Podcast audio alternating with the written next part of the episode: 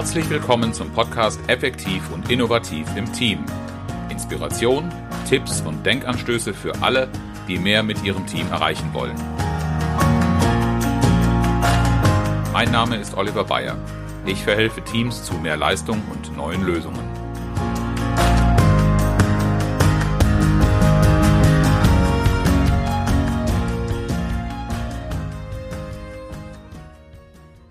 In der letzten Episode ging es darum, wie ich ein Team zur Teilnahme am kreativen Prozess und an der Lösung von Problemen beteilige, und zwar mit eigener Motivation.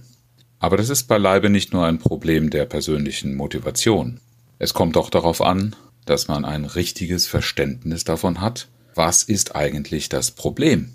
Und darum geht es heute darum, wie Sie sicherstellen, dass Sie Ihre Lösungsideen in die richtige Richtung bringen. Kennen Sie das? Kaum dass ein Problem aufkommt, wird es auch schon von einer Lösung totgeschlagen. Ohne dass erkennbar wird, dass es wirklich eine Lösung sein könnte und warum.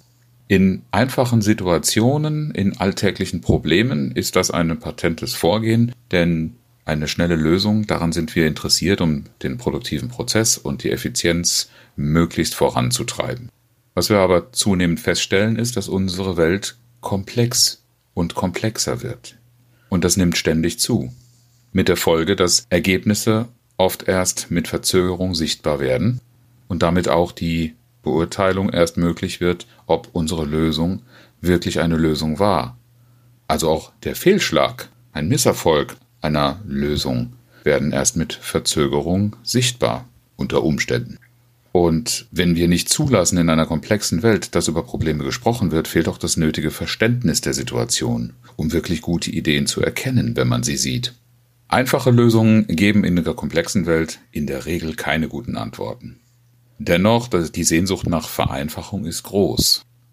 Ich habe das häufig, dass Teilnehmer, die zu mir ins Seminar kommen und etwas über den Umgang mit Komplexität erfahren wollen, als Erwartung äußern, dass sie jetzt eine Methode lernen, wie alles einfach wird.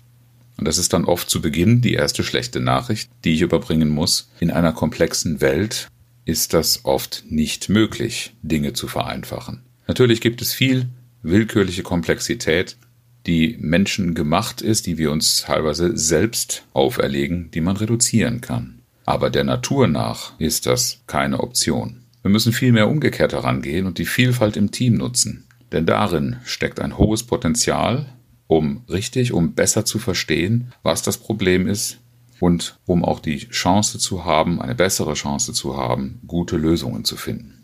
Dafür habe ich jetzt im Folgenden fünf Ansätze für Sie. Und den ersten habe ich schon angedeutet. Probleme müssen angesprochen werden dürfen. Es ist eben sehr häufig so, dass nur Lösungen erlaubt sind.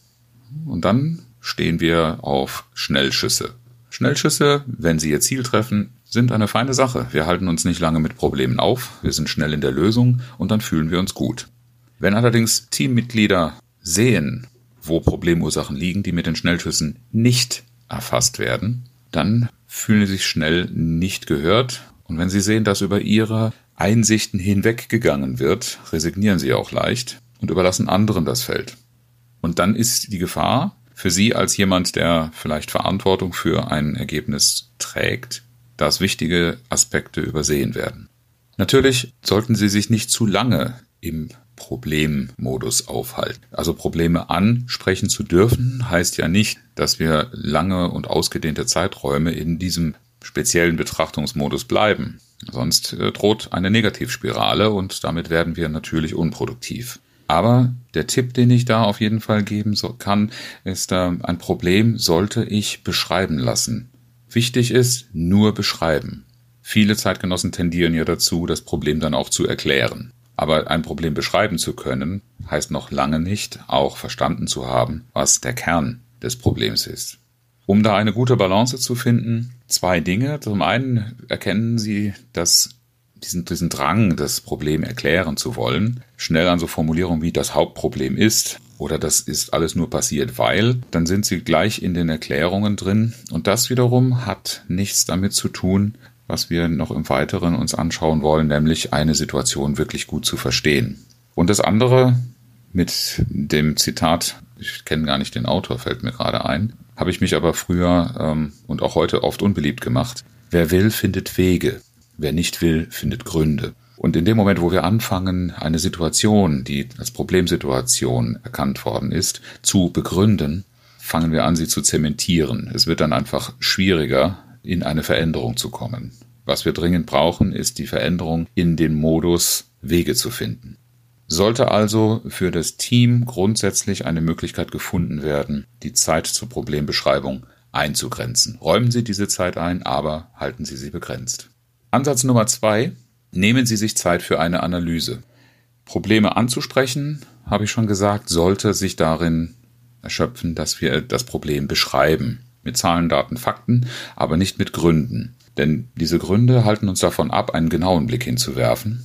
Und eine Analyse, wenn wir sie systematisch angehen, gibt uns, eröffnet uns Einsichten und ein besseres Verständnis, um später auch eine Lösung zu finden und kreativ in diese richtige Richtung zu werden, in die wir wollen. Und zu einer Analyse gehören in dem, im Kern zunächst der Punkt, wo stehen wir? Das ist durch eine gute Ansprache, Beschreibung eines Problems schon zum Teil angefangen. Dann zweitens, was brauchen wir? Das ist dann schon der Blick nach vorne in Richtung eines möglichen Weges. Und diese beiden Dinge richtig zu kombinieren, wird sicherstellen, dass eine Lösung, die wir irgendwann einmal auswählen, an der richtigen Stelle ansetzen wird. Warum brauchen wir eine Analyse? Naja, oft glauben Teams schon alles zu wissen. Und dann nimmt man sich nicht gerne die Zeit, sondern geht mit der vermeintlichen Erkenntnis und dem entsprechenden äh, Lösungsansatz, den man glaubt, dann als Patentlösung anwenden zu können, zur Sache. Das mag in vielen Situationen funktionieren. Wenn Sie allerdings schon mal die Erfahrung gemacht haben, dass die Dinge, die da jetzt kommen, probiert worden sind und nicht funktioniert haben, dann ist es offenkundig, dass das nicht der richtige Ansatz sein kann. Und ein anderes Thema, auf das Sie sehr achten sollten, was Analysen oft im Weg steht, ist, wir haben ja keine vollständige Transparenz über Informationen. Das geht schon da los, dass auch die Teammitglieder nicht gleichmäßig informiert sind. Und genau deshalb ist es so wertvoll, eine Analyse im Team zu machen. Die Informationen, die vorliegen, die vermeintlich zuverlässig sind, sollten immer überprüft werden darauf hin, woher sie kommen und was tatsächlich bekannt ist oder was nur Annahmen sind. Und es empfiehlt sich für die Analyse die Auswahl eines systematischen Vorgehens. Es gibt unterschiedliche Methoden. Ich werde, glaube ich, auch nochmal eine Podcast-Folge machen, in der ich solche Methoden vorstelle. Wichtig ist, sammeln Sie Fakten, gehen Sie in eine Gewichtung und strukturieren Sie die Informationen. Für diese drei Schritte werde ich drei Methoden in den Show Notes erwähnen, beziehungsweise auch einen Link zu einer guten Erklärung dieser Methoden anbieten. Ich empfehle auf jeden Fall, bevor Sie versuchen, eine Lösung zu finden zu einem Problem, das Sie bisher noch nie gelöst haben, systematische Analyse zu betreiben. Und als ein methodischer Ansatz für das Analysieren empfehle ich als dritten Punkt, wechseln Sie konsequent die Perspektive. Bevor Sie sich auf eine vermeintliche Ursache festlegen oder festlegen lassen, wenn das jemand versucht, halten Sie entgegen, dass wir alle Sichtweisen abfragen sollten. Das beginnt schon im Team selbst, damit auch alle motiviert dabei bleiben, damit nicht das, was ich eingangs beschrieben habe, als eine Gefahr, als ein Risiko passiert, empfehle ich dringend, alle Meinungen im Team abzufragen. Und Sie merken schon, warum ich in früheren Episoden immer wieder auf das Thema Vertrauen und Offenheit und konstruktive Haltung, Motivation eingegangen bin. Denn abhängig von der Unternehmenskultur und der Teamkultur und der Atmosphäre, die Sie im Team haben, werden Sie unterschiedlich gute Voraussetzungen dafür haben, dass Menschen wirklich äußern, was sie sehen und was ihnen wichtig ist. Aber die unterschiedlichen Perspektiven einzubeziehen, ist wichtig, um genau zu verstehen, welche Kräfte am Werk sind, welche Zusammenhänge es gibt, welche Informationen vorliegen, womit oftmals nicht rausgerückt wird, weil die Basis dafür schon fehlt. Verschiedene Perspektiven heißt aber auch, schauen Sie sich an, welche Prozessbeteiligte es gibt, die Sie einbeziehen und berücksichtigen sollten. Wer ist von der Situation oder dem, was wir getan haben oder tun werden, betroffen? Auch deren Perspektiven sollte man sich anschauen. Und dann gibt es da ja noch die Kunden, ohne die unser Geschäft so einfach wäre. Auch die Kunden und das, was sie über die Situation denken, was sie von ihr erwarten, sind Perspektiven, die uns wertvolle Hinweise darauf geben, in welche Richtung eine gute Lösung gehen müsste. Und grenzen Sie das Thema Kunden im zweiten Schritt auch noch auf den Nutzer ein, denn oftmals sind vielleicht Ihre direkten Kunden nicht diejenigen, die Ihre Lösung anwenden, sondern reichen sie durch an Nutzer, mit denen Sie nicht direkt zu tun haben. Auch deren Perspektive kann sehr interessant sein, weil eben der Nutzer nicht immer gleich der Kunde ist. Und einen Perspektivwechsel können Sie auch noch anders angehen. Sehr beliebt ist es in vielen Kreisen, Querdenker zu befragen. So unbequem Querdenker sein können, aber wenn ich sowieso in einer Sackgasse stehe und nicht weiß, wie es weitergeht, dann sollte es eigentlich eine geringe Hürde sein, auch mal jemanden mit hinzuzuziehen, der ohnehin einen ganz anderen Ansatz hat. Aber auch Haltungen aus, als unterschiedliche Perspektiven können Sie in Ihre Analyse einbeziehen. Fragen Sie sich, wie denkt ein Optimist und wie denkt ein Pessimist über die Situation? Oder wie sieht die Situation von einem rein rationalen Standpunkt aus, Zahlen, Daten, Fakten, und wie wird sie aus einem emotionalen Blickwinkel gesehen? Hier können genauso gut Euphorien wie Befürchtungen einbezogen werden, und die haben in vielen Problemsituationen eine ganz erhebliche Bedeutung. Mein Tipp, jeder im Team sollte sich in alle Sichtweisen hineinversetzen. Also die Teammitglieder zu befragen und zu wissen, wer sind die Optimisten, Pessimisten, wer ist eher rational und eher emotional, ist gut.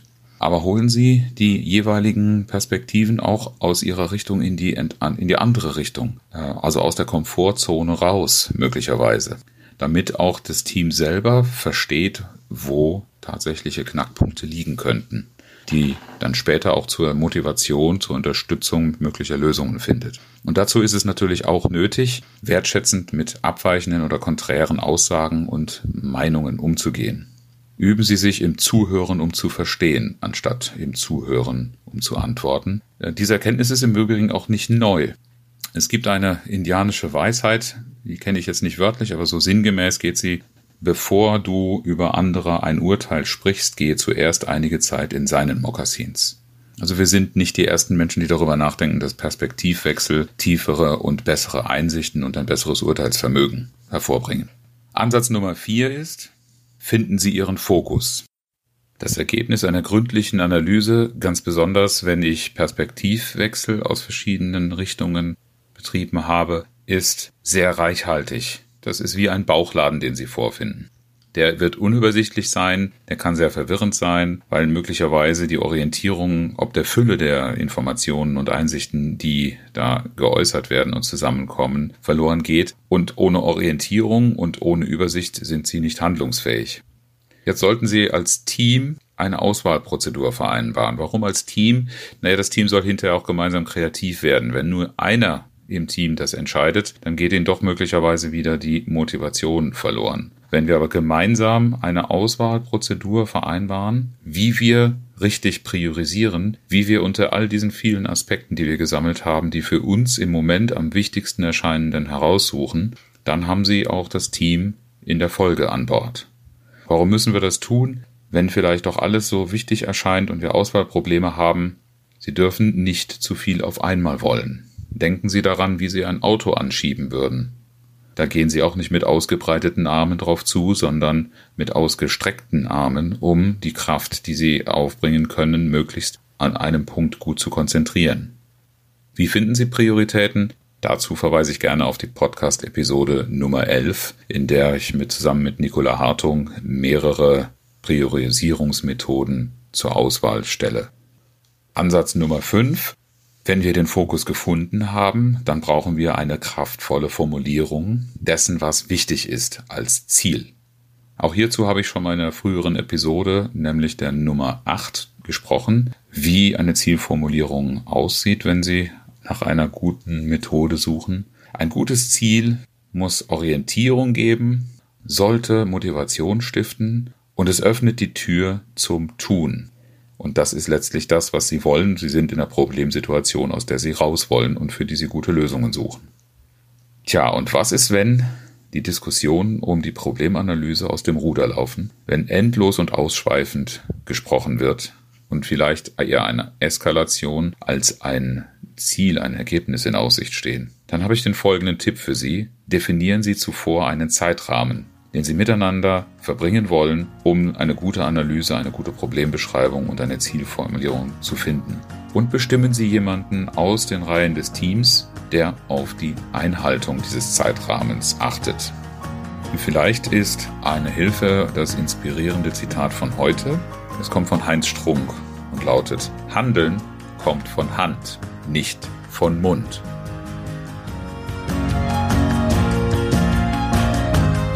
Herzlichen Dank, dass Sie zugehört haben. Mein Name ist Oliver Bayer und ich freue mich, wenn Sie beim nächsten Mal wieder dabei sind, wenn es heißt effektiv und innovativ im Team. Inspiration, Tipps und Denkanstöße für alle, die mehr mit ihrem Team erreichen wollen.